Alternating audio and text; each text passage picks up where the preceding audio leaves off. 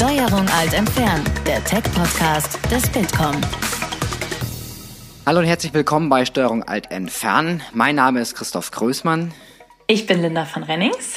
Und bei uns zu Gast ist heute Lars Zimmermann, Managing Director bei Public. Hallo Lars. Hallo, danke für die Einladung.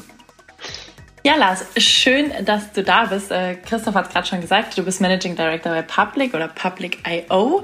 Ähm, was das genau ist, da wollen wir nachher auch nochmal äh, drüber sprechen. Wir wollen aber zum Start dich erstmal besser kennenlernen. Ähm, du hast ja schon einige Stationen gemacht, äh, mir vorher auch nochmal dein CV nochmal genau angeguckt. Also da gibt es viel Spannendes und deswegen wollen wir dich zum Start besser kennenlernen. Und ich würde dich bitten, dass du deinen Werdegang mal ein bisschen umreißt und so deine größten Learnings bei den Stationen mal mit uns teilst.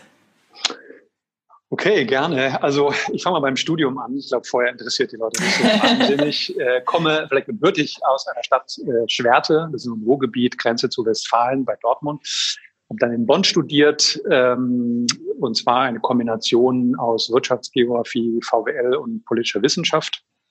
Habe das dort gemacht, äh, habe es auch gerne gemacht ähm, bin dann über eine ja, studentische Hilfskraftstelle in Bonn ähm, bei, einem, bei einem Forschungsinstitut äh, zu einem der Chefberater von Jean-Claude Juncker gekommen, damals, der noch Premierminister war, bevor er dann EU-Kommissionspräsident war. Der hat mich dann gefragt, ob ich nicht sozusagen äh, mit ihm, für ihn, für das damalige, also für quasi die Staatskanzlei Luxemburgs arbeiten will, so verschiedene Projekte zu machen. Das habe ich dann gemacht über verschiedene Ecken Luxemburg, ähm, RTL, kommt man dann irgendwann zu Bertelsmann äh, und dann war ich in Gütersloh, ähm, hatte dort ähm, zwei tolle Jahre und bin dann, hatte dann die Gelegenheit, ähm, die ich dann ergriffen habe, die aber ehrlicherweise relativ zufällig kam, ob ich mal das Angebot, ob ich nicht Lust hätte, in den Planungsstab des Auswärtigen Amtes zu gehen, dort ein ähm, mich ein bisschen auch mit dem Thema, damals hat man immer Internet gesagt, nicht Digitalisierung. Also es war so Anfang 2000, 2003 oder so. Und äh, dann ging das über verschiedene Kombinationen. Auch Joschka Fischer war damals Außenminister. Ähm, das war natürlich auch eine spannende Zeit. Und ähm, dann bin ich äh, als McCloy Scholar an die Kennedy School of Government gegangen, habe nochmal einen Master gemacht. Ich hatte mir überlegt, will ich promovieren oder nicht. Die Promotion war relativ schnell keine Option für mich und da, der Master natürlich toll. Zwei Jahre dort, bin ähm, zwischen dem ersten und zweiten Jahr äh, dann zurück nach Berlin und habe ein paar Interviews geführt, weil ich die ja, Idee hatte, warum gibt es eigentlich so wenig Thinktanks in Deutschland, die so ein bisschen nach amerikanischem Vorbild arbeiten und warum baut man sowas nicht? Und da hatte ich eigentlich immer schon das, das Ziel, ich will mich auf jeden Fall selbstständig machen, ich will das gründen, ich will den Think Tank gründen und bin dann äh, zwischen dem ersten und zweiten Jahr wieder zurück nach Berlin, habe Interviews dafür gemacht, wie müsste man sowas machen.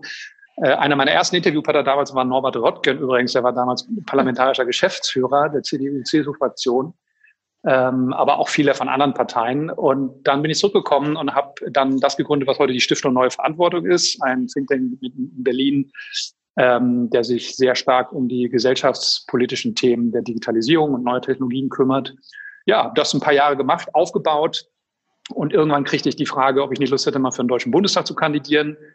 Ähm, und das habe ich dann letzten Endes 2013 auch gemacht für die CDU im wunderbaren Wahlkreis Pankow. Ähm, diejenigen, die Berlin kennen, wissen, das ist jetzt nicht unbedingt Hoheitsgebiet der CDU, also Prenzlauer mhm. Berg und bis ganz hoch in den Norden. Aber wir sind damals sehr, sehr, sehr, sehr nah auf den ersten Platz gekommen, 2013. Es war auch eine tolle Erfahrung, bin auch nach wie vor politisch noch sehr aktiv. Bin dann zu Springer gegangen ähm, und habe dort eine Beteiligung von Springer umgebaut, skaliert, aufgebaut. Axel Springer High, das ist heute die Beratungsfirma von Axel Springer für Technologiethemen weil wir damals gesehen haben, es gibt unglaublich viele ähm, Bereiche und Themen, die andere Unternehmen wissen wollen, weil Springer sich sehr, sehr stark digitalisiert hat mit dem Ökosystem zusammen, also mit Startups und ähm, auch gelernt hat, wie man mit Startups zusammen neue Produkte entwickelt, die groß macht, skaliert. Das wollten viele wissen ähm, und das haben wir dann quasi an ganz viele andere Unternehmen äh, aufbereitet und verkauft und darüber bin ich dann eben auch mehr und mehr wieder zurück, so ein bisschen in die Verwaltungsebene gekommen, weil neben Unternehmen dann damals immer mehr ja, Ministerien angefragt haben, große Städte angefragt haben, ähm, ob wir das, was wir tun, bei Axel Springer Heinig eben auch für Verwaltung machen können. Und da ist dann letztendlich Public daraus entstanden, aber da reden wir mit Sicherheit später nochmal drüber. Das machen wir auf jeden Fall. Jetzt äh, sind da ja wirklich viele spannende Stationen bei. Du hast gerade gesagt, zuletzt warst du bei High als CEO. Ähm, was sind denn so die, die größten Learnings auf dem Weg? Also was hast du so mitgenommen? Ich meine, du hast viel selbst gegründet, ähm, du hast in der Politik gearbeitet, du hast in großen Unternehmen gearbeitet. Ähm, gibt es so ein paar Tipps, die du unseren Hörern geben, äh, geben kannst, was so in deinem Werdegang, was hat dich am meisten geprägt? Also ich muss vielleicht vorab sagen, man hat ja immer die Tendenz, ähm, etwas, was man vor Jahren gemacht hat, dem so, also all den Dingen so im Nachhinein so einen roten Faden zu ja. geben. Ja? Äh, und das ist natürlich immer falsch. Ähm, also natürlich war das jetzt ja auch nicht alles ganz zufällig, was ich gerade beschrieben habe, aber da war auch eine Menge Opportunität und der richtige Zeitpunkt dabei. Und ich würde immer sagen, auch ein gehöriges Maß an Risikobewusstsein und vor allem dann auch dem, dem möglich oder sagen wir, dem Willen, Risiken auch die kalkulierbar sind, einzugehen. Also ich will nur ein Beispiel nennen, die, als ich die Stiftung gegründet habe oder als ich diesen Think Tank gründen wollte, da haben mir eigentlich von zehn Leuten acht gesagt, das funktioniert in Deutschland nicht. Also viele haben mir absolut abgeraten. Die haben gesagt, jetzt warst du in Harvard und so, geh, mach Private Equity oder ähm, geh jetzt dahin und mach das.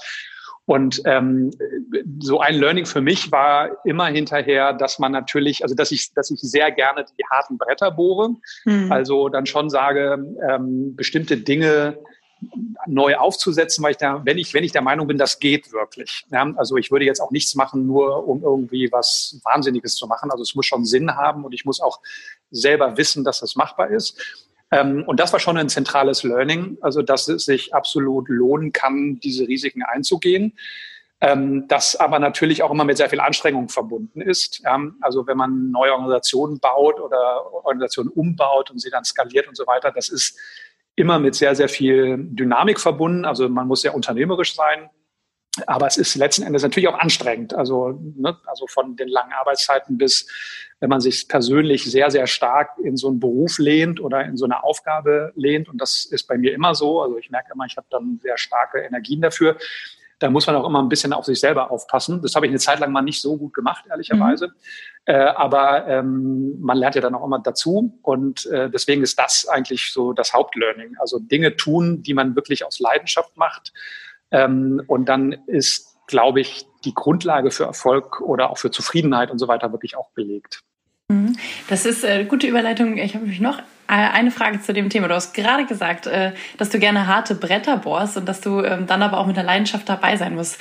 Ähm, jetzt bist du ja immer so an der Schnittstelle von Politik, Wirtschaft, Startups und Verwaltung ähm, gewesen. Was interessiert dich und begeistert dich so am Thema GovTech, dass du gesagt hast, auch jetzt werde Managing Director von Public.io? Ähm, also erstmal kamen natürlich die drei großen Bereiche da zusammen. Und das war für mich auch dann nochmal sehr herausfordernd. Also Unternehmertum selber was aufzubauen, das Tech-Digital-Thema äh, und das dann noch äh, im Verwaltungs-Government-Bereich. Also wenn man jetzt so ein bisschen guckt, was ich vorher gemacht habe, waren das quasi die drei großen Säulen zusammengefasst. Also in dem Sinne war es eine sehr eigen, eigene neue Gelegenheit, äh, mit der ich auch gar nicht so gerechnet hatte, ehrlicherweise. Also ich hatte ähm, schon auch überlegt, oder wir haben bei Springer und wir haben bei auch überlegt, gehen wir mehr in diesen Government-Sektor rein, macht das Sinn, ja oder nein? Ich habe dann aber auch gesehen, okay, wir brauchen jetzt nicht noch eine Beratung für den öffentlichen Sektor. Es gibt sehr viele, sehr gute Beratungen und wir brauchen jetzt uns nicht noch. Und ich habe gesagt, wir müssten eigentlich eine Plattform bauen, wo technologische Produkte für Verwaltung so unmittelbar wie es geht nutzbar werden. Also weniger Beratung zu machen. Also wir machen keine Beratung, Public ist keine Beratung, mhm. sondern Technologien zu bauen, zu entwickeln und zu skalieren und die dann, äh, wie gesagt, so schnell wie möglich skalierbar in den öffentlichen Sektor zu bringen. Und das konnte man eben nur mit einem anderen ja, Geschäftsmodell machen. Ähm, und das hat dann letztendlich nochmal zu der Entscheidung geführt, dann bei Public einzusteigen und dann dort in der Geschäftsführung in Public zu verändern, strategisch weiterzuentwickeln und auch in Deutschland, Österreich, Schweiz aufzubauen. Public ist, so habe ich gelesen, eine Venture Capital Firm. Also im Grunde geht es dabei ja dann um Risikokapital, dass man Startups gibt, dafür Anteile bekommt der jungen Firmen und dann darauf setzt, dass sich diese Firmen sehr gut entwickeln. Ist das das, was ihr dann bei Public auch macht? Du meintest gerade, ihr baut auch selber Sachen? Ja, also wir bauen mit. Ich kann es vielleicht sagen, wir sind kein klassischer VC, wie man das jetzt verstehen würde. Deswegen haben wir uns, also es gibt leider kein schönes deutsches Wort dafür. Ähm, deswegen sagen wir, sind eine Venture Firm. Warum? Ähm, weil wir jetzt noch jedenfalls aktuell noch nicht. Wir haben keinen eigenen Fonds, den wir irgendwie raisen und dann rein investieren. Das liegt daran, dass GovTech als Markt ist zwar riesig, das ist der größte Technologiemarkt der Welt, äh, der noch nicht erschlossen ist, äh, aber natürlich ist ein sehr früher Markt und ähm, es gibt noch nicht so viele VCs, die jetzt sagen würde, hier, wir, wir, wir sammeln jetzt mal 200, 300, 400 Millionen und so weiter. Was wir gemacht haben, ist Folgendes. Wir haben gesagt, wir ähm, ähm, bauen eine Plattform, die in verschiedenen Ländern unter dem gleichen Titel aktiv ist. Also Public gibt es in Großbritannien, in Frankreich, in Dänemark, Deutschland oder der Dachregion. Andere Länder werden noch dazukommen. Und ähm, dann beginnen wir mit einem Programm GovStart, wo wir bestehende Startups sehr gut auswählen und äh, diesen Startups dann mit jeweils mit sehr maßgeschneiderten Programmen helfen, das Produkt, ihre Produkte so weiterzuentwickeln, dass sie zum Beispiel in Deutschland, in Dänemark, in Großbritannien, in Frankreich in den öffentlichen Sektor überhaupt angewandt werden können. Ja, also da geht es von Datenschutzthemen über das Pricing-Modell, also eine ganze Reihe von verschiedenen Facetten. Und dann knüpfen wir, wie das so eine Plattform macht, eigentlich immer mehr VCs an uns. Ähm, das heißt, wir arbeiten mittlerweile, ich glaube, mit über 50 VCs zusammen. Das wächst eigentlich monatlich aus Frankreich, aus Großbritannien, aus Deutschland, ähm, die wir dann ansprechen. Das heißt, wenn wir mit einem Startup ganz konkret absprechen, wir helfen euch in den nächsten zwölf Monaten, ich sag mal, vier Millionen Euro für eure nächste Runde zu raisen, dann äh, machen wir das nicht, indem wir selber unser Geld dort investieren, sondern ähm, wir gehen dann zu den VCs, die wir kennen und ähm, managen das dann so idealerweise, dass der VC sagt oder zwei VCs sagt, wir investieren in eure Portfolio Company Y. Ähm, und nur wenn wir dann zum Beispiel erfolgreich damit sind, also wenn wir nachweisbar diese 4 Millionen Euro geraced haben, dann bekommen wir über sogenannte Warrants einen Anteil an der Firma. Das heißt, erst wenn beide Seiten einen Haken dahinter setzen, ähm, sagen wir, okay, wir bekommen jetzt zwei Prozent der Firma für einen vorab festgelegten Kaufpreis. Und das ist sehr, sehr gründerfreundlich, weil wir eben nicht, anders als so Accelerator-Programme, nicht von vornherein sagen, egal was wir machen und wie wir performen, wir kriegen jetzt für so und so viel Geld so und so viele Anteile, sondern wir verstehen uns wirklich als Wachstumspartner der Startups. Wir arbeiten mit den 12, 24 Monaten wirklich lange zusammen, ein eigenes Wachstumsprogramm und dann legen wir wirklich sehr, sehr dezidiert fest, wie die Ziele sind und nur wenn wir die Ziele erreichen, kriegen wir auch Anteile. Du hast gerade ein bisschen das Geschäftsmodell erläutert, aber dann müsst ihr ja auch für eine ganze Weile selbst erstmal ins Risiko gehen oder auch Ressourcen vorstrecken. Wie macht ihr das, wenn ihr ganz konkret an den Start geht, wahrscheinlich braucht ihr davor ja selber erstmal ein bisschen Klar. Ressourcen. Also Public selber ist auch komplett Risikokapital finanziert von Investoren aus Deutschland, ähm, Großbritannien und den USA, wobei der Fokus ganz klar auf europäischen VCs liegt ähm, und äh, die sozusagen finanzieren unsere Tätigkeit, weil wir letztendlich ein Portfolio an wachstumsstarken GovTech-Companies aufbauen. Und das ist natürlich das Geschäftsmodell. Das heißt, je besser wir arbeiten, desto mehr Wert wird unser Portfolio letzten Endes natürlich und desto größer ist auch der Case für die Risikokapitalgeber. Ähm, das ist der Hauptgrund. Und der zweite Grund ist, wir haben mit solchen VCs, Brent Hoberman zum Beispiel ist einer davon, der recht bekannt ist aus Großbritannien, ähm, die sehr stark getrieben sind, diesen Markt sich zu erschließen. Also das ist aktuell noch ein, ich sag mal so ein Liebhaber-VC-Markt, ähm, wo man wirklich mit VCs reden muss, die wirklich absolut davon überzeugt sind, dass Verwaltung äh, und ja, Staatverwaltung ein großer Markt sind, und zwar im positiven Sinne, weil wir alle, und das eint uns ja bei Public, wir erstmal mögen wir Verwaltung und äh, Government. Und wir glauben eben auch, dass Technologieszene und Verwaltung in, in, in Europa ähm, in einer Art Anwenderpartnerschaft auch Weltmarktführer bei GovTech werden können. Der Markt ist noch ziemlich unerschlossen. Und äh, letzten natürlich das ganze Thema digitale Souveränität, das ja gerade auch kommt. Das heißt, immer mehr Länder sagen natürlich auch, wir wollen nicht mehr nur auf Produkte und Lösungen von der einen oder der anderen Seite von Atlantik und Pazifik ähm, abhängig sein, sondern eigene Lösungen entwickeln. Und da spielt uns natürlich die politische Großwetterlage gerade ziemlich gut in die Hände. Ähm, und die VCs, die mit uns arbeiten, sind sehr, sehr davon überzeugt, dass Technologie einen sehr guten Einfluss auf Demokratie und ähm, Verwaltung haben kann. Mit wie vielen Startups arbeitet ihr aktuell zusammen? Wie findet ihr auch neue? Ja, äh, wir sind jetzt bei, ich muss überlegen, äh, bei äh, über 40, ich glaube 43, 44 sind es, ähm, dass die, wie gesagt, aus den, aus diesen fünf Kernländern, Kernländern kommen, die ich vorhin ähm, er, erwähnt habe. Wir schauen uns jedes Jahr mehrere hundert Startups an, wobei man immer auch sagen muss, wir gucken uns nicht nur die Startups an, die jetzt originär sich als GovTech-Startups äh, gegründet haben, sondern die meisten GovTech-Startups, die wissen das am Anfang gar nicht, wie, wie, wie gut ihre Produkte und Lösungen auch für die Verwaltung wären. Und die sprechen wir dann auch an. Das heißt, wir haben auch, wir arbeiten auch mit Unternehmen zusammen, die eigentlich eher für die Industrie arbeiten oder die ein anderes Geschäftsmodell haben und denen wir dann eben den Weg in den öffentlichen Sektor der ja Milliarden, Billionen ausgibt, äh, natürlich ähm, auch ebnen können. Ähm, und das steigt, also ich würde mal sagen, wir investieren jedes Jahr in zehn bis zwölf Companies ähm, unterschiedlicher Größe. Also wir sind, man nennt das so stage-agnostisch. Also wir gucken uns nicht nur Early Stage an, sondern wir gehen eigentlich auch ein bisschen weiter mittlerweile, weil die Unternehmen, die sich auch bei uns bewerben, oder VCs, die zu uns kommen und sagen, ähm, habt ihr Interesse mit dem Unternehmen zusammenzuarbeiten? Das ist auch durchaus mal ja, Series A, Series B und auch teilweise schon Series C.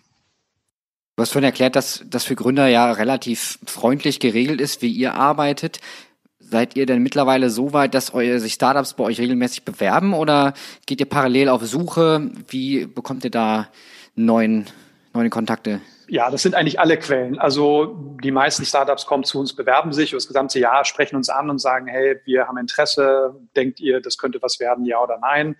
Ähm, wir machen bisher einmal im Jahr so einen sehr, sehr Euro, also in all unseren Büros einen großen Due Diligence-Prozess, wo wir uns wirklich diejenigen, die wir uns wirklich etwas näher anschauen wollen, dann wirklich sehr intensiv anschauen, also auch mit der Hilfe von unseren VC-Partnern oder mit Technologiepartnern, die wir haben.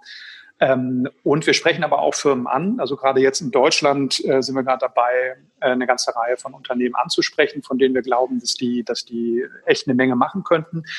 Ähm, also es sind viele Quellen, VC-Vorschläge, teilweise kommen Verwaltungen auf uns zu und sagen, hey, wir arbeiten mit dem Startup zusammen, die wären doch auch was für euch. Und das geht wirklich vom, ähm, vom Minister aus Großbritannien bis hin zu, weil eigentlich die uns da Vorschläge machen. Also wir, wir haben einen ziemlich guten Überblick, weil wir uns da jetzt nicht nur auf eine Quelle ähm, beziehen, sondern eigentlich uns sehr breit umschauen. Ja, das ist ja für Startups auch ganz interessant. Vielen amerikanischen VCs wird danach gesagt, man kann sich da gar nicht bewerben. Wir müssen eine Empfehlung aus unserem Netzwerk bekommen, damit wir euch in Betracht ziehen. Aber bei euch wäre das trotzdem möglich.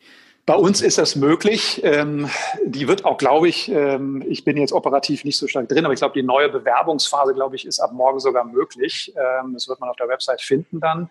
Also natürlich, äh, ich, ich glaube, wir würden uns sehr vielen Startups verschließen, wenn wir keine Bewerbung ähm, zulassen würden. Aber natürlich gucken wir uns alle sehr, sehr genau an. Also auch wir holen uns Referenzen ein. Auch wir gucken uns die Produkte an, die Technologie an, die Qualität des Teams. Also wir setzen genauso die Standards, die ein klassischer VC auch setzt, ähm, aber wir wollen uns am Beginn jetzt nicht beschränken, dass wir nur mit denen reden, die wir auf irgendwie, die wir selber kommen. Ähm, du hast gerade gesagt, ihr habt über 40 Startups, die ähm, manchmal wissentlich, manchmal auch am Anfang noch gar nicht wissentlich eigentlich gute Lösungen ähm, für eine digitale Verwaltung äh, entwickeln, äh, weiterentwickeln und anbieten. Ähm, das Thema digitale Verwaltung ist ja jetzt nicht zuletzt äh, durch die Corona-Krise nochmal total ähm, hochgekocht und wird immer wichtiger. Wie würdest du den Status quo denn hier beschreiben? Also was läuft bei uns in Deutschland eigentlich schon ganz gut und wo haben wir ganz dringend Aufholbedarf? Die Frage ist immer ein bisschen äh, unfair, weil man natürlich, wenn man die jetzt beantwortet ähm, und natürlich auch äh, möchte, dass Deutschland da besser wird, dass man mhm. jetzt nicht zu negativ äh, mhm. ist. Also ich, ich sage immer, Deutschland hinkt in der Gesamtheit, jetzt wenn man mal verglichen mit den Top-Performern, 10 bis 15 Jahre zurück. Ähm, und das klingt jetzt sehr negativ. Die gute Nachricht ist, man kann das unglaublich schnell aufholen. Also da ist jetzt nicht so, dass man sagt, also sind, ist alles schon verloren und wir müssen gar nicht mehr anfangen. Nein, also natürlich können wir eine Menge machen. Ähm, es gibt auch kein Land in Europa, das in allen Politikfeldern oder GAFTEC-Bereichen überall führend ist. Also ich werde immer wahnsinnig, ehrlicherweise. Also wenn, wenn alle sagen Estland, Estland, Estland. Ähm, ich habe von Anfang an immer gesagt, hört auf, nach Estland zu gucken. Es ist aus so vielen ähm, Gründen nicht vergleichbar.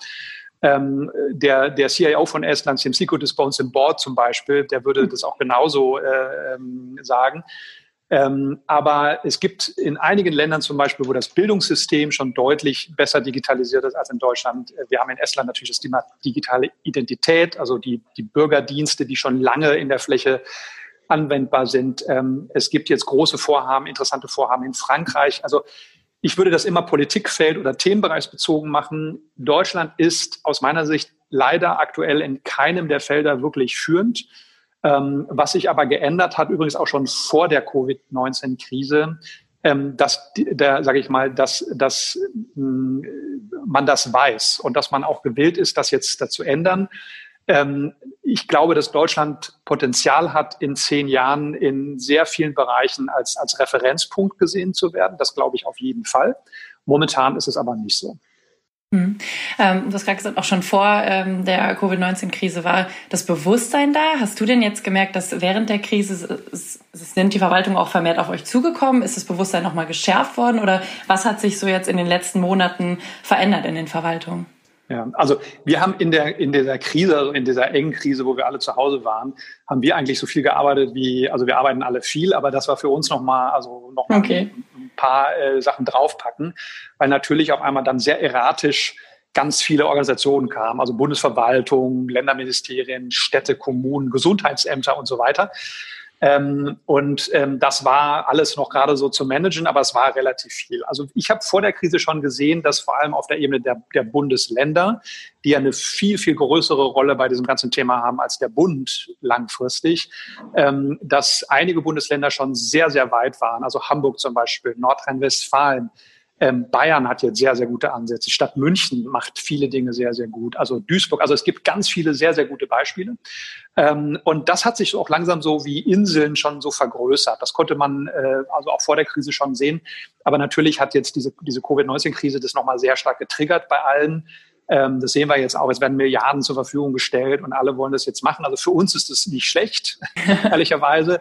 Ähm, aber ähm, ich würde sagen, der Groschen ist jetzt gefallen, äh, dass man jetzt wirklich was machen muss. Und ich glaube, das einzige Risiko, was wir jetzt momentan haben, ist, dass wir zu transaktional unterwegs sind. Also das mhm. heißt das, das heißt, dass wir jetzt nur bestehende Verwaltungsprozesse digitalisieren und sagen, dann ist gut es geht ja um Technologien. Es geht eigentlich auch nicht so sehr um Digitalisierung, sondern Künstliche Intelligenz oder so oder Blockchain. Das sind Technologien und die werden das Wesen von Verwaltung und wie so ein Staat organisiert ist, natürlich grundsätzlich angreifen. Und da, glaube ich, sollten wir deutlich weiterdenken, auch viel, viel ambitionierter denken und sagen, Deutschland sollte eines der führenden ähm, digitalisierten oder GovTech-bezogenen Ländern der Welt werden. Ich glaube, das ist wirklich möglich. Und dafür muss man große Schritte gehen. Und das steht natürlich in den nächsten Jahren auch an. Und um diese großen Schritte zu gehen, ähm, wer ist denn da in der Verantwortung? Was müssen die Verwaltungen selbst machen? Wo kann die Politik unterstützen? Und an welcher Stelle setzen Unternehmen und auch Startups an, die sagen, wir können helfen? Wie würdest du die Verantwortung verteilen? Ich glaube als erstes, dass ähm, die Zeit in der Verwaltung das alleine bewerkstelligen kann, dass die vorbei ist. Dass ähm, äh, wir haben ja lange mal über, über dieses Buzzword E-Government gesprochen. Ähm, ich persönlich habe immer geglaubt, E-Government hat es in Deutschland eigentlich nie wirklich gegeben, weil ähm, äh, was ich viele kennen, vielleicht diese New Public Management Bewegung, die es so in den Ende der 90er gab. Also mit Gerd Schröder und so hat man versucht, so betriebswirtschaftliche Prozesse auch auf die mhm. Verwaltung zu übertragen. Und heute kann man ganz gut sehen, dass die Länder, die diese New Public Management Bewegung Tony Blair in Großbritannien mitgemacht haben, Estland hat übrigens dazugehört, die haben heute auch ein sehr funktionierendes digitales System bei ihren Dienstleistungen in der Verwaltung, weil die verstanden haben, es geht nicht nur darum, jetzt tolle Technologien anzuwenden, sondern es geht eigentlich um zwei ganz andere Dinge, nämlich erstens politische Führung, also man muss es wirklich wollen und zweitens, man muss den Staat, die Verwaltungsorganisationen so organisieren, dass sie es auch können. Ja? Und das hat in Deutschland, ähm, ist nicht so in der Fläche passiert, wie das zum Beispiel jetzt in Polen, in Estland, ähm, in UK, in Dänemark da passiert ist. Und deswegen haben wir diese E-Government-Bewegung, es klingt jetzt ein bisschen böse, glaube ich, in Deutschland eigentlich immer nur so vor uns her geschoben auf Konferenzen und so weiter, aber letztendlich viel gemacht haben wir in den letzten 20 Jahren nicht. Das ähm, ändert sich jetzt und du hast ja gefragt, wer ist dafür zuständig und was können die machen?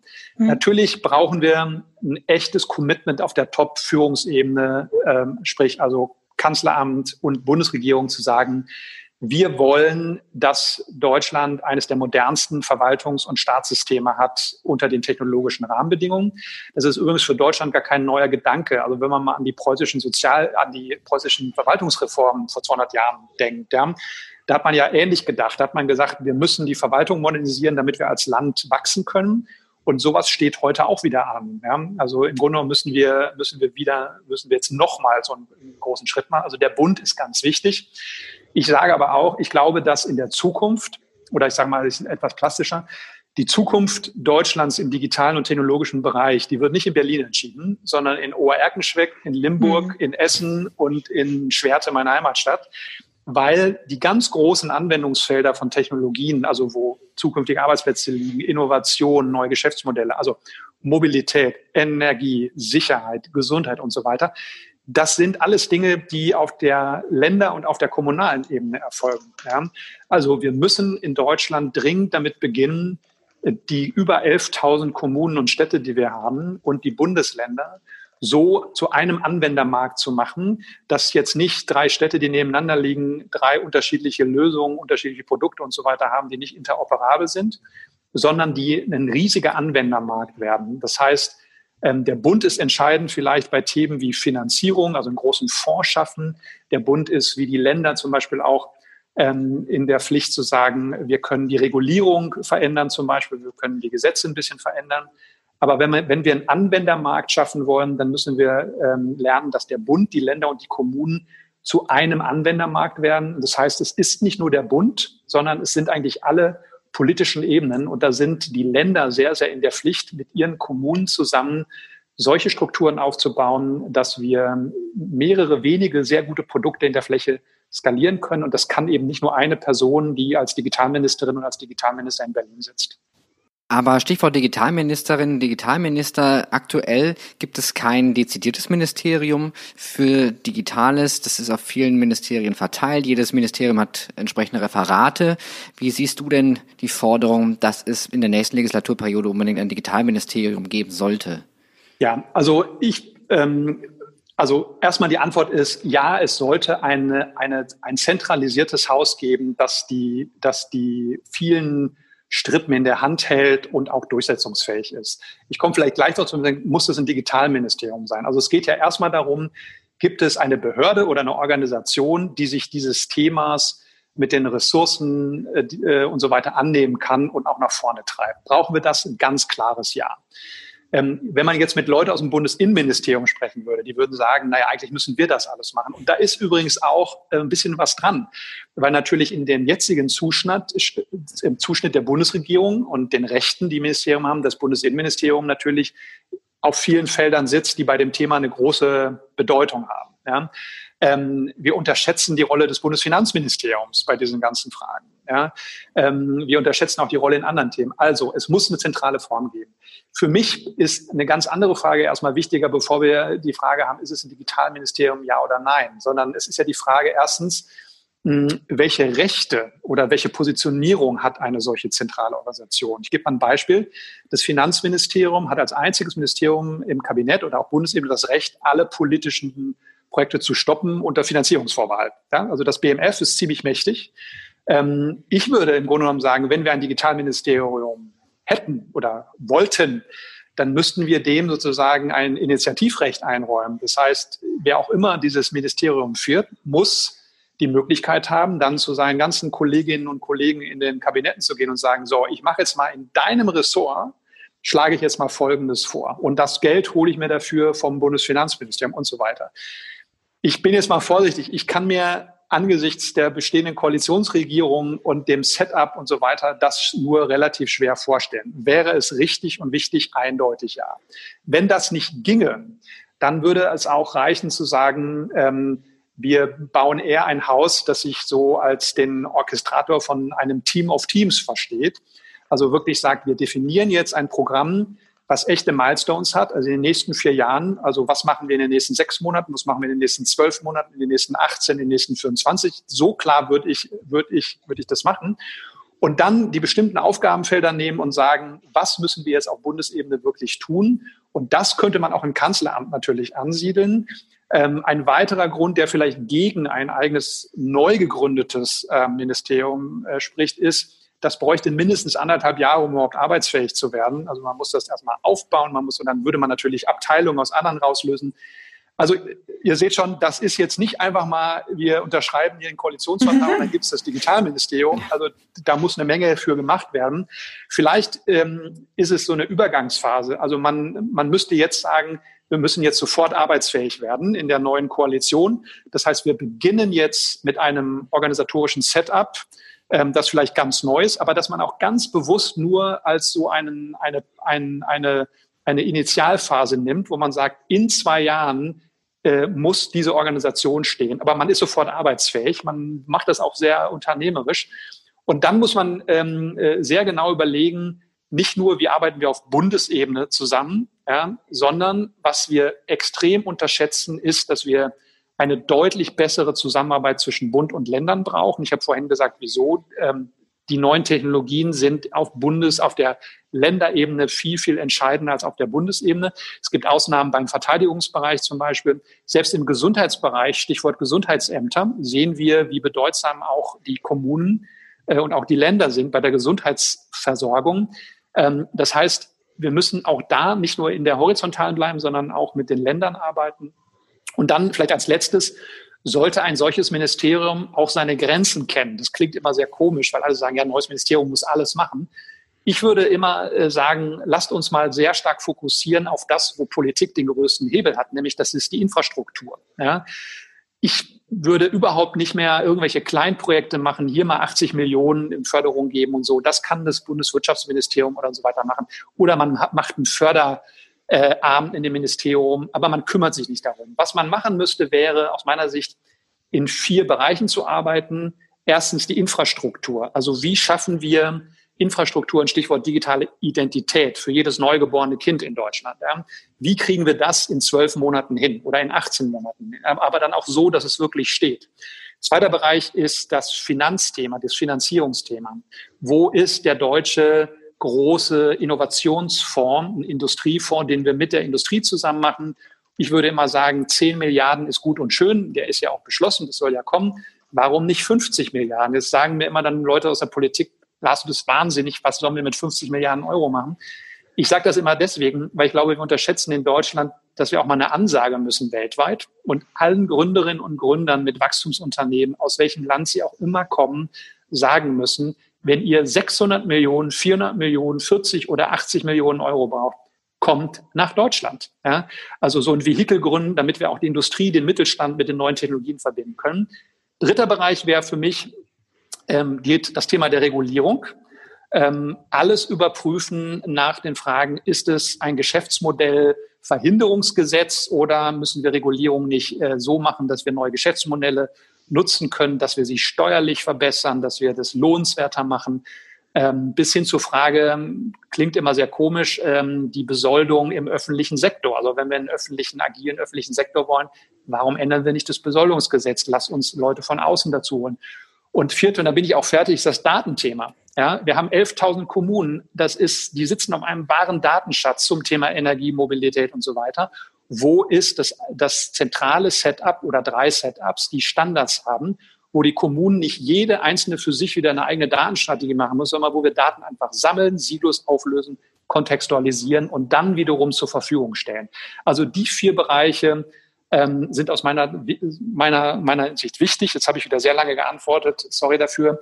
Aber das müsste ein Ministerium machen, weg von diesen ganzen Kleinprojekten, Großdenken, an, in, in diesen vier Bereichen agieren und dann vor allem eine Anwendungspartnerschaft mit der Tech-Szene eingehen, weil es gibt so viele Produkte und Lösungen schon auf dem Markt. Wenn die in den öffentlichen Sektor kommen, können wir nicht nur die besten Produkte von den besten Startups, von den besten Gründerinnen und Gründern, den besten Entwicklern in den öffentlichen Sektor bringen, mhm. sondern wir können eben auch eine der, der, der agilsten GovTech-Ökosysteme der Welt aufbauen. Unglaublich viel Geld fließt da rein.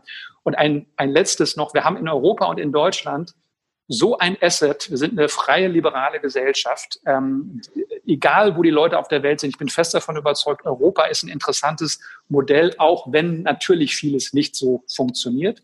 Aber wenn wir es schaffen, Technologie demokratiefähig zu machen, also zu begleiten mit Gesetzgebung, Datensicherheit zu ermöglichen, das sind Exportschlager auch nach Asien.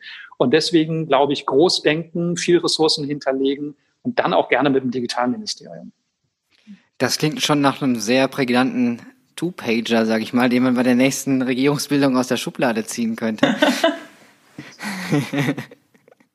lass uns, lass uns doch einmal den ähm, Fokus ein bisschen wechseln. Wir gehen mal von der Globalsicht wieder ein bisschen äh, tiefer rein zu den Startups selbst, die da vor allen Dingen für Innovationen sorgen sollen und von denen wir uns natürlich auch viel versprechen. Ähm, jetzt ist für GovTech-Startups der öffentliche Sektor äh, natürlich irgendwo auch am Anfang immer eine Blackbox.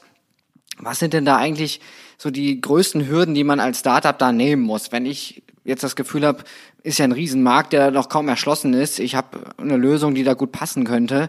Wo muss man da als erstes ran? Was wären eigentlich so die ersten Schritte aus Startup-Sicht? Also ich glaube, erstmal vielleicht überhaupt ähm, versuchen wegzukommen von dem Gedanken, der öffentliche Sektor ist komisch, kompliziert. Ähm, das so nach dem Motto, man will gar nicht mit Verwaltung arbeiten. Ich glaube, das haben ganz viele Gründerinnen und Gründer, dass sie glauben, ähm, also jeder hat so seine persönlichen Geschichten in, und man erinnert sich an die letzte Führerscheinverlängerung und wie, wie unglaublich mhm. aufwendig das war und dann sagt man schon, um Gottes Willen, das will ich gar nicht machen. Also das ist ja immer so eine Mindset-Frage. Aber wenn man das über, überwunden hat, ähm, dann braucht man natürlich ähm, erstmal ein bisschen Geduld ähm, und man muss vor allem wissen, an welche Organisation, an, an welchen Ansprechpartnerinnen, an welchen Ansprechpartnern gehe ich jetzt wirklich dran. Also viele wissen gar nicht, an wen sie sich wenden müssen. Also sie haben ein gutes Produkt ähm, und gehen mal irgendwann aus, jede, jede der 11.000 Kommunen in Deutschland könnte dieses Produkt nutzen. Dann wissen die meisten überhaupt nicht, ja, schreibe ich jetzt den Bürgermeister an oder den Kämmerer oder nicht jeder hat einen CDO. Also da ist unglaublich wenig Transparenz drin. Das ist ein Grund. Das dritte ist bedingt natürlich auch das ganze Thema Sales-Zyklen, also legendäre Sales-Zyklen im, öffentlichen Sektor. Die sind aber auch gar nicht so schlimm. Also wir haben jetzt mit einem unserer Portfoliounternehmen Element in Schleswig-Holstein, Hamburg einen riesigen Softwarevertrag, ähm, konnten die abschließen. Äh, und das hat jetzt kein Jahr gedauert. Also das gibt's in der Industrie auch. Also auch da würde ich sagen, verbessert sich der Sektor es gibt so eine mehrere, mehrere Dinge, die so zusammenkommen und im Ganzen viele Gründerinnen und Gründer davon abhalten. Aber wir wissen aus Erfahrung, man kann viele dieser Dinge durch gutes Management zumindest so weit reduzieren als, als mögliches Hindernis, dass man am Ende schon sehr gutes und zunehmend viel Geschäft mit der Verwaltung machen kann. Wichtig ist dabei ja vor allen Dingen auch der Vergabeprozess, wenn es um Technologien geht und Aufträge. Ist es soweit schon vereinfacht, dass man da keine Beratung eigentlich bräuchte? Oder würdest du auch sagen, ja, Vergaberecht äh, ist ein bisschen schwieriger, da muss man sich schon ein bisschen reinfuchsen? Ja, also schwierig ist es nicht. Man muss sich aber reinfuchsen ähm, und dann hat man es auch eigentlich schnell verstanden. Also so, so, also das Vergaberecht, ich sage das immer, ich kenne die Vergaberechte auch aus anderen Ländern in der Europäischen Union. So schlecht ist das deutsche Vergaberecht übrigens nicht im Vergleich. Ja. Da sind wir mal wieder sehr selbstkritisch mit uns. Aber wir, wir, wir arbeiten zum Beispiel auch mit Kanzleien zusammen, um natürlich das Thema auch in der gesamten Zusammenarbeit mit allen Unternehmen ähm, zu gewährleisten. Das heißt, wir haben, würde ich mal sagen, die zwei, drei besten Ölrechtskanzleien, die es in Deutschland gibt, ähm, die mit den Unternehmen dann auch arbeiten. Ja? Und das auch immer in Kombination mit dem Pricing-Modell. Das wird immer unterschätzt. Also man kann durch Veränderung von Pricing-Strategien äh, sich auf einmal das ganze Thema Vergaberecht sehr, sehr viel leichter machen. Ähm, und das ist eben vielleicht was anderes als in der klassischen Indus Industrie. Ähm, aber natürlich ist auch mal eine Frage, verkaufe ich Lizenzen über mehrere Jahre ähm, oder ist es ein Software-as-a-Service-Modell, das anders organisiert ist oder verkaufe ich wirklich sozusagen eine echte Beratungsleistung, vielleicht auch als GovTech-Startups. Und, und dann treten natürlich ganz unterschiedliche Vergaberechte in Kraft. Und dann haben wir natürlich noch das Problem, wir haben 16 Bundesländer, wir haben den Bund, also das haben wir dann auch noch. Aber auch hier sage ich, es ist alles machbar und ich prophezeie auch, dass es sehr, sehr viel leichter wird. Es gab jetzt auch im Zuge der Corona-Krise ähm, etwas größeres Beispiel, wie auch schon die Verwaltung mit Startups zusammenarbeitet, zum Beispiel dieser Hackathon Wir versus Corona, aber auch ähm, das Projekt, das beim Bundeskanzleramt angesiedelt ist, Tech for Germany. Wie findest du solche Initiativen, wo sich eigentlich die Verwaltung junge Leute, äh, te technologieaffine Leute ähm, dazu holt, aber jetzt keine Angestellten des Bundes äh, oder Beamten sind? Ist das eine Blaupause für die Zukunft? Also ich, alles, was dem Thema hilft, finde ich absolut super. Also ähm, der André, der, der Tech for Germany gegründet hat, äh, den ich auch etwas länger kenne, äh, ich finde es super, dass es sowas, sowas gibt. Ähm, also alles, was, was diesem Verwaltungsthema hilft, äh, immer mehr davon, kann ich irgendwie nur sagen. Ähm, ich glaube, dass am Ende wir in Deutschland sozusagen aber aber nicht nur uns darauf verlassen sollten. Und das ist jetzt überhaupt nicht, äh, ich hoffe nicht, dass es jetzt gegen Tech for Germany oder den Hackathon verstanden wird. Ich glaube sehr, sehr stark, dass Verwaltung aus sich her selber heraus sich so organisieren muss, dass Verwaltung dazu in der Lage ist, sowas selber machen zu können. Und die Gefahr bei solchen Projekten von außen ist ja immer, dass man die so reinholt, dann ja, dann kann man immer sagen, ja, wir machen da ja was ähm, und am Ende muss man immer gucken, was kommt am Ende dann bei irgendwie raus. Und deswegen sage ich immer nur, verändern wir die Verwaltung, machen wir den öffentlichen Sektor jetzt einfach nicht nur zu einem beliebten Arbeitgeber, weil man immer noch das Vorurteil hat, da gehe ich um neun Uhr hin und gehe um vier Uhr wieder nach Hause, sondern ich erlebe absolut, dass die besten Leute große Lust haben, an dieser Schnittstelle Verwaltung, Zukunft des Landes zu arbeiten. Also eigentlich hat der öffentliche Sektor eine solche Attraktivität für die Besten der Besten, Entwickler, Designer, aber auch aus anderen Feldern. Und dieses Potenzial greift er nicht ab, weil er Verwaltungsstrukturen, Berichtsstrukturen hat, die mehrere hundert Jahre alt sind. Und ähm, deswegen würde ich sagen, solche Initiativen sind absolut richtig. Ich finde es richtig, richtig gut. Am Ende dürfen wir aber nicht vergessen, wir müssen den öffentlichen Sektor selber reformieren und der muss zum, äh, zum entscheidenden Innovationstreiber seiner eigenen Transformation werden. Äh, und da sollte er sich nicht nur auf andere verlassen. Hm. Jetzt haben wir nehmen wir mal an, das Geld ist da. Wir haben Startups mit guten Tools und Ideen, innovativen Lösungen. Ist nicht eigentlich der größte Blocker an der Stelle dann doch irgendwann auch das Mindset, die Kultur? Also man muss ja auch verändern wollen und sich auf Neues einlassen und äh, tradierte Systeme dann irgendwann mal hinter sich lassen. Wie schätzt du das Thema ein? Ich antworte jetzt ein bisschen sarkastisch. ähm, und zwar, es gibt ja diesen Hype gerade ähm, um alle möglichen Prozesse, Designprozesse und so, ähm, von Design Thinking bis zig andere. Und ähm, ich finde es, also auch da muss man ein vorsichtig sein. Also wir können so viele bunte Post-its an unsere Fensterscheiben kleben, wie wir, wie wir möchten. Wenn ich, wenn ich nach einem solchen Workshop wieder in meine alte Organisationsstruktur zurück muss, dann kann ich das nicht umsetzen. Ähm, und deswegen ist zum Beispiel, sage ich immer, schauen wir mal nach Dänemark. Dänemark hat seinen Verwaltungssektor sehr stark modernisiert, weil die Organisationen verändert haben, weil die gesagt haben, wenn wir uns anders organisieren, kriegen wir andere Leute. Wenn wir andere Leute haben, die wir mit den klassischen Beamtinnen und Beamten zusammenbringen, kriegen wir andere Arbeitskultur. Wenn wir eine andere Arbeitskultur haben, sind wir offener. Wenn wir offener sind, kriegen wir den von außen. Wenn wir die kriegen, werden wir besser. Also um das mal ganz pauschal zu sagen.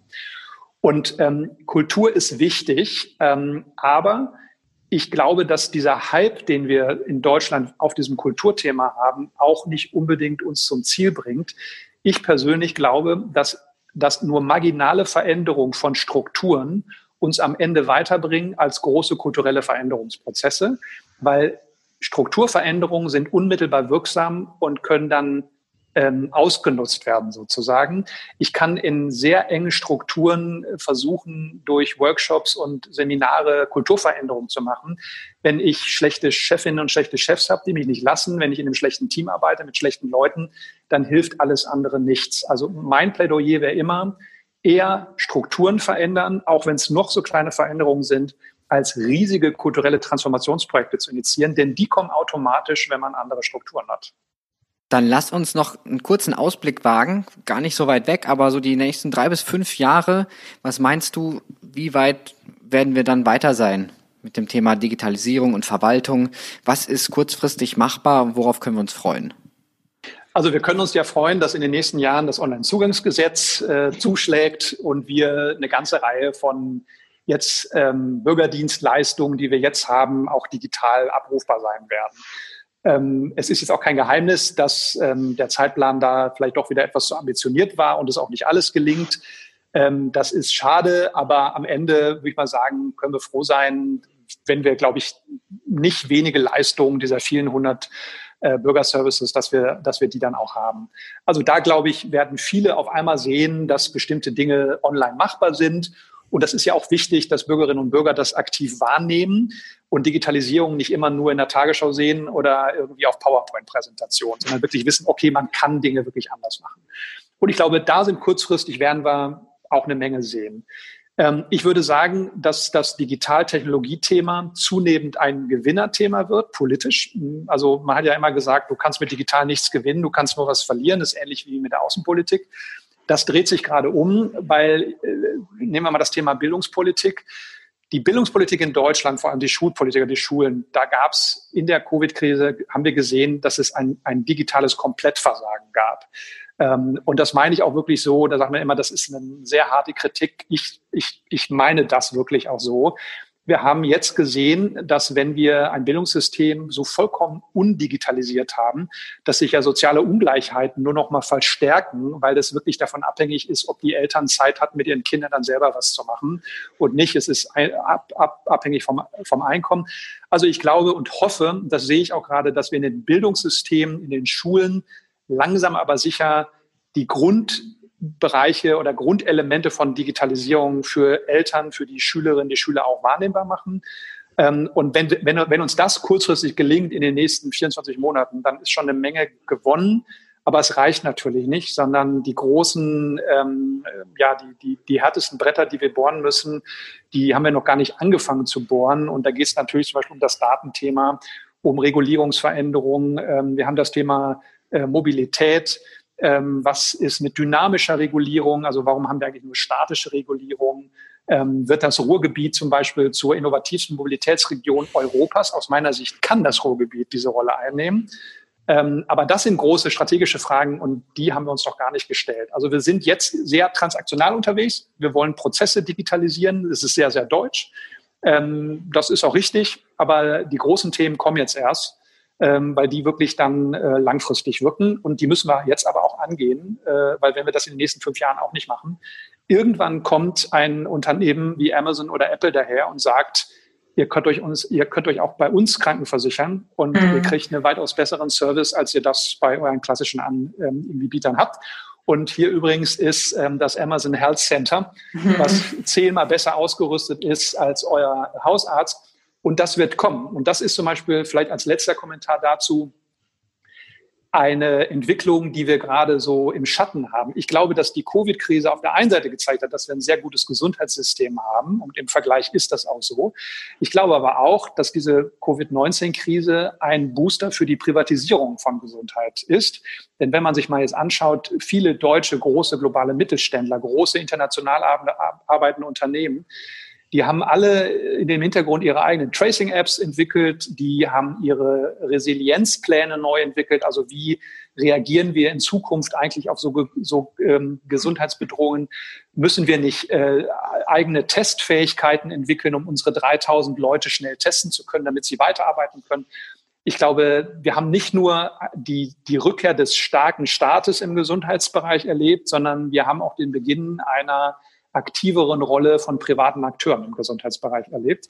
Und auch das ist eine Herausforderung, die letztendlich was mit GovTech zu tun hat. Wenn der Staat und wenn die Demokratie nicht lernt, diese Technologien innovativ anzunutzen, an, anzuwenden, dann wird es früher oder später in vielen jetzigen staatlichen Bereichen werden das die Privaten machen. Im Mobilitätsbereich sehen wir das schon.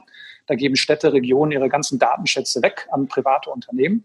Ähm, und das wird auch in anderen Bereichen kommen. Und das müssen wir verhindern, indem wir Technologie sehr ambitioniert nutzen. Hm. Eine Frage dazu noch, welche Technologien sind es denn letzten Endes, die so die Game Changer da sein können? Also wenn wir jetzt die großen Themen angehen, ähm, welche Technologie wird da ganz entscheidend sein?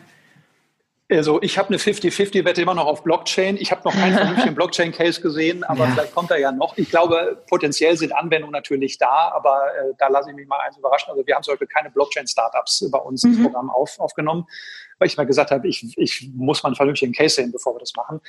Das ganze Thema Künstliche Intelligenz wird natürlich einen riesigen Impact haben, den wir jetzt aber auch noch gar nicht sehen.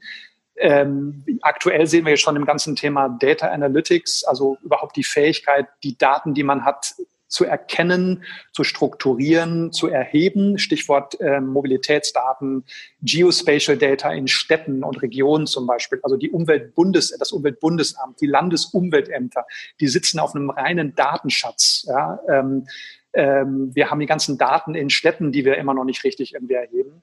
Ähm, also da ist ein großes Potenzial da. Ähm, und das sind manchmal so die zwei größten, die ich jetzt sehe, also Data und KI, die hängen natürlich auch ein bisschen miteinander zusammen. Ja. Robotik wird ein bisschen was ändern. Und was wir sehr unterschätzen, glaube ich, ist auch die Hardware. Also alleine Oberflächen zum Beispiel. Also wenn wir smartere Oberflächen kriegen, die eher in der Industrie angewandt werden, dann wird das irgendwann auch die Architektur von Gebäuden verändern. Das wird wiederum die Stadtplanung verändern. Das wird wiederum das ganze Thema Smart City verändern. Also die, und das ist wieder wie in allen anderen Bereichen auch. Also die Fintech-Industrie oder die, die, die Banken sind ja nicht äh, angegriffen worden aus der, aus der, aus der heutigen Fintech-Szene, sondern die Innovation kam aus ganz anderen Bereichen. Und das wird im Government-Bereich genauso sein. Die, die größten Innovationen, die mit dem größten Einfluss werden nicht von Verwaltungen kommen oder aus dem GovTech-Bereich, die werden aus ganz anderen An Anwendungsfällen kommen. Und das ist spannend. Das Spannendste ist wahrscheinlich Space Tech. Da lachen wir mhm. immer noch drüber in irgendwie Europa. Luxemburg übrigens will ein führendes Land für Space Tech werden. Ähm, das, ähm, da bin ich auch sehr gespannt, aber die machen, haben einen ganz spannenden Plan. Und da wird auch eine Menge passieren, ähm, weil das sehen wir jetzt schon Milliarden in diesen Bereich reinfließen. Also wir, wir sind gerade am Anfang. Wir sehen so die ganz, ganz allerersten Dinge und glaube ich, können uns in Deutschland noch gar nicht vorstellen, was da alles kommen wird bin äh, sehr gespannt. Du hast gesagt, es wird nicht so lange dauern, bis wir da aufholen und äh, wenn dann noch viel, viel mehr kommt, bin sehr gespannt, was uns in den nächsten Jahren da erwartet. Äh, Lars, wir kommen zum Ende und wir haben zum Ende immer noch drei Fragen persönlicher Natur an unseren Gast. Ähm, und wenn du bereit bist, starte ich jetzt mit der ersten. Gut.